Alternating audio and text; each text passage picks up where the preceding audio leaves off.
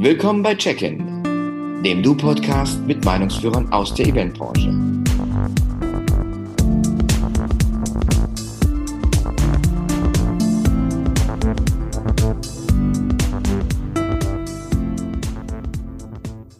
Herzlich willkommen bei Check-in, dem Du-Podcast mit Meinungsführern aus der Eventbranche.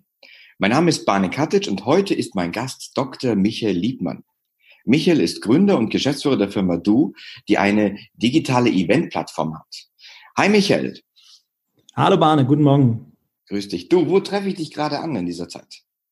Ja, ich bin wie viele andere auch im Homeoffice und äh, ich, ich sitze jetzt gerade im Kinderzimmer und mit mir dabei ist auch ein großer Teddybär und ein Elefant.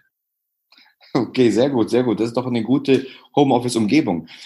Ich habe kurz erwähnt, was du machst, eine Event digitale Event-Plattform, aber erzähl doch mal, was macht ihr wirklich und was, was ist das genau?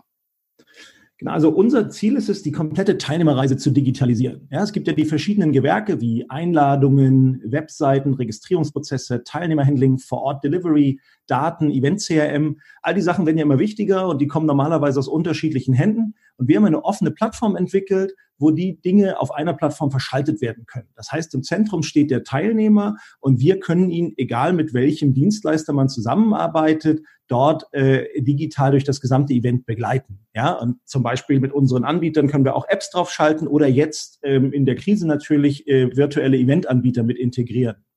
So, und das Schöne ist, dass wir also eine holistische Teilnehmersicht haben von Anfang bis Ende und deswegen auch die Teilnehmerreise besser optimieren können, personalisieren und automatisieren. Es spart also auf der einen Seite Kosten und optimiert auf der anderen Seite die Event Experience, weil ich den Teilnehmer genauer verstehe, wenn ich ihn von Anfang bis Ende begleite. Und es funktioniert ziemlich gut, gerade jetzt in der Krise. In der Krise sagst du eben, da ist quasi ein großes Thema Social Distancing und äh, du hast ins Leben gerufen, ähm, etwas genau dagegen zu machen. Das ist das Gegenteil von Social Distancing. Warum und mit welchem Ziel? Also was, was, was wir in der Krise feststellen ist, und der Begriff Krise, der wird immer so oft benutzt, ne, aber das, was wir erleben, ist noch nie da gewesen. Ja, wir hatten, wir hatten vorher natürlich Finanzkrisen, gab es schon, Börsenkrisen, alles, alles das, ja, Cashkrisen, alles, alles da. Aber sowas wie jetzt, wo wir uns alle zu Hause einschließen, als wenn da draußen eine Zombie-Welt wäre, das ist komplett neu. Und dementsprechend fehlen auch die Vorreiter. Ja, also wie reagieren Unternehmen darauf? Wie reagiert die Regulierung? Wie reagiert die Öffentlichkeit, die Bevölkerung? Jeder muss sich erstmal komplett neu organisieren. Da herrscht auch eine große Unsicherheit, die dazu führt, dass viele Entscheidungen auch falsch getroffen werden. Ja, ähm, das wird sich hoffentlich über die nächsten Wochen geben. Aber was wir feststellen ist, dass der Austausch zwischen den Menschen jetzt umso wichtiger ist, weil einige Leute kommen auf echt gute Ideen und die verschwinden irgendwo in WhatsApp. Was wir halt deswegen machen wollten, ist so ein Podcast wie diesen hier, um genau diesen Austausch zu ermöglichen. Leute zusammenbringen, die einfach über ihre Erfahrungen sprechen, so dass wir in der Lage sind, aus dieser Krise etwas zu lernen und idealerweise auch noch ein Stück weit weiterzuentwickeln. Du hast eben von der Krise gesagt, äh, kurz gesprochen. Ähm, das ist sehr spannend, weil irgendwie beeinflusst sie ja jedes Unternehmen und jedes ein bisschen anders. Wie beeinflusst sie euch und dich? Also ich meine, ganz privat musste ich mich natürlich wie jeder andere auch erstmal organisieren, wie funktioniert das zu Hause. Ich habe eine kleine Tochter, meine Frau macht auch Homeoffice, die, die Oma ist da, ja, und deswegen mussten wir natürlich erstmal irgendwie alles aufteilen, mussten die Gartentische erstmal reintragen, um Schreibtische zu, zu, zu, zu ermöglichen. Wir haben das, glaube ich, jetzt halbwegs gut hinbekommen, aber ich merke das schon, auch meine Tochter, die kriegt jetzt schon an Tag fünf einen echten Lagerkoller. Ja? Auch ich selber merke, dass ich äh, deutlich mehr rausgehen muss, einen anderen Modus am Schreibtisch habe. Also äh, echt, ein, echt ein wichtiges Thema. Ähm, ich glaube, so, so, ein, so ein wichtiger Tipp, den ich so für mich entwickelt habe, ist, dass ich meinen Arbeitsalltag einfach besser organisieren muss, um mir auch Zeit für die Pausen zu schaffen, wo ich äh, zwischen Arbeit und Beruf, der ja plötzlich, äh, zwischen Beruf und, und Privatem, das ja plötzlich an einem Ort stattfindet, ähm, im, im emotional und intellektuell unterscheiden kann. Das ist, glaube ich, etwas, was jetzt wichtig wird, was ich, ich nicht noch, ich noch lernen muss. So, und auf der Firmenseite haben wir natürlich auch eine ganze Menge Herausforderungen. Wir sind ja schließlich auch äh, Teil einer Industrie, die extrem hart getroffen wurde durch das ganze Thema jetzt.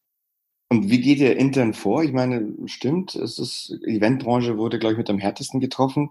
Aber Stichwort Business Continuity. Also, was kann man machen und, und wie stellt ihr sicher, dass der Betrieb weitergeht? Also das Gute ist, wir, wir als digitales Unternehmen hatten natürlich schon einen Großteil der Infrastruktur, die man braucht, um, um von zu Hause aus zu arbeiten, ähm, war schon vorhanden. Ja, also Laptops hatte jeder, Online-Zugänge, ähm, das Ganze DSGVO-konform und auch Prozesse mit, mit Online-Software, so dass wir uns austauschen können und Meetings machen können. Das war alles schon da. Ja? Ähm, insofern ist das nicht die Herausforderung gewesen. Aber schwieriger ist doch, es hinzubekommen, dass die Leute nicht nur an Tag eins arbeiten können, sondern auch noch an Tag 50 motiviert sind. Na, also das, das ändert sich jetzt von Tag zu Tag, wie eigentlich diese Herausforderungen in der Mannschaft wahrgenommen wird. Und den, den einen oder anderen Trick, den wir jetzt so ähm, uns für uns äh, entdeckt haben, ist, dass wir jetzt zum Beispiel wöchentlich Team-Meetings machen. Ja, also äh, wir haben im, im Münchner Büro knapp 30 Leute und da werden wir ähm, machen wir einmal die Woche immer mittwochs morgens äh, mit 30 Leuten ein Teammeeting, wo wir über die aktuelle äh, Lage der Firma sprechen und uns austauschen und Ideen auch sammeln. So, und das muss er auch natürlich erstmal als Online-Konferenz irgendwie machen. Das funktioniert aber ganz gut und nächsten Mittwoch geht's wieder weiter. Ein anderes Thema ist, dass wir so eine Homeoffice Taskforce ins Leben gerufen haben, die sich einmal pro Woche zusammensetzt und ähm, die besten Tipps und Tricks ähm, abstimmt und dann in der Mannschaft verteilt.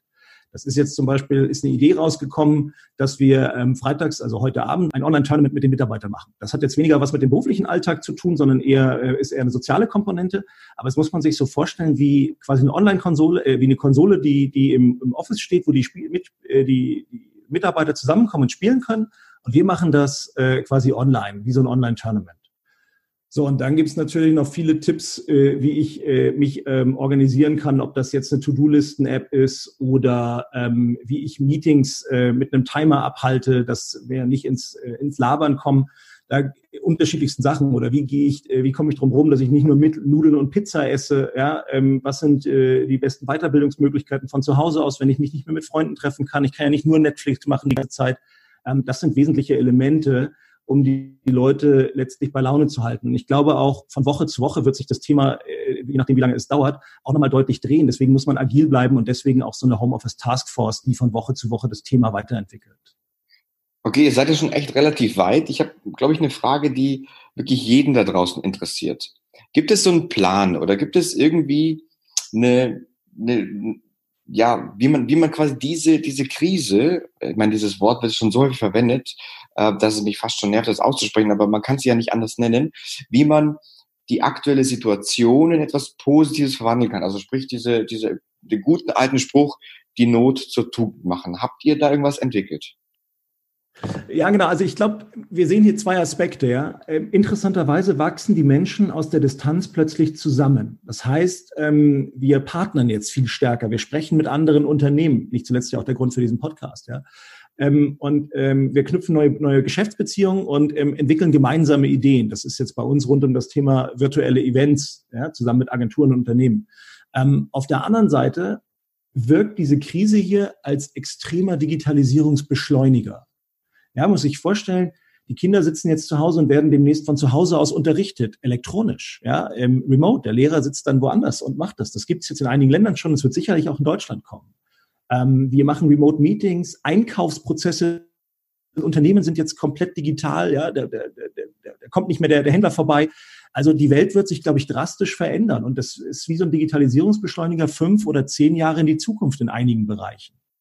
So, und wenn wir das jetzt mal äh, uns vor Augen halten, was das bedeutet für die Welt im Dezember, ja, ähm, gibt es auch ein paar gute Artikel im Netz, die wir auch teilen können dazu, ja, wo Leute Vorhersagen machen, die, die, ich glaube ganz ansprechend sind.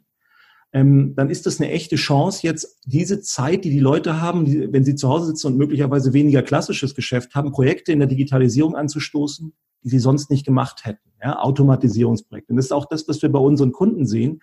Wir sprechen jetzt über die Projekte, die wir sonst erst im Herbst oder im, im neuen Jahr angestoßen hätten. Und ich glaube auch, dass es ein richtiger Schritt ist, diese Krise, also so, so schlimm sie auf der einen Seite ist, als Chance auf der anderen Seite zu nutzen, um in der Digitalisierung einen echten Schritt nach vorne zu machen. Ob das jetzt virtuelle Events sind oder einfach automatisierte Prozesse, mehr Personalisierung einzurichten, das sind, glaube ich, genau die Themen, die jetzt ähm, die uns jetzt voranbringen können, sofern natürlich die Luft dafür bleibt. Du, als Abschluss vielleicht noch, was wäre denn dein persönlicher Rat jetzt für die Zuhörer? Also ich, also ich für mich musste erstmal das ganze Thema akzeptieren. Ja, also auch den, den Kopf erstmal in einen völlig neuen Modus bringen, mich selbst in einen neuen Modus bringen. Und ich, ich, ich habe das Gefühl, dass das noch nicht jeder gemacht hat. Ja, also insofern ist das, glaube ich, immer der Startpunkt. Das ist jetzt so und vielleicht wird es sogar ein Weilchen bleiben. Das heißt, wir müssen uns überlegen, wie es jetzt weitergeht, also nach vorne schauen. Ja, gerne auch ohne das Wort Krise und idealerweise mehr das Wort Chance. Ich weiß, das ist schwierig, aber das geht. Irgendwo geht das und das schaffen wir auch gemeinsam. Und das ist eigentlich schon der zweite Punkt. Was mir extrem hilft, ist der Austausch mit anderen, in der eigenen Firma, aber vor allen Dingen auch mit anderen Firmen. Ähm, möglichst viel sprechen, möglichst viel interagieren, um gemeinsam Ideen zu entwickeln, sich inspirieren zu lassen und einfach auch neue Beziehungen zu knüpfen. Und diese beiden Aspekte sind es, die mich gerade ähm, sehr stark treiben und die mir auch echt Energie geben. Okay, ja, das, das, das klingt sehr, sehr gut. Vielen Dank, Michael, für deine Zeit und diese echt spannenden Insights. Und äh, toll, dass sowas auch so schnell auf die Beine gestellt wurde. Sehr gerne. Ja, und wenn auch ihr zu Hause und auch in euren Homeoffice-Büros spannende Insights oder spannende Themen dazu habt, schreibt uns gerne an podcast.du.net. Wir freuen uns auf euren Input und ich freue mich auf unseren nächsten Gast und wenn ihr Lust habt, schaltet gerne ein. Bis dahin, the show must go on, euer Barney Cottage. Bye bye.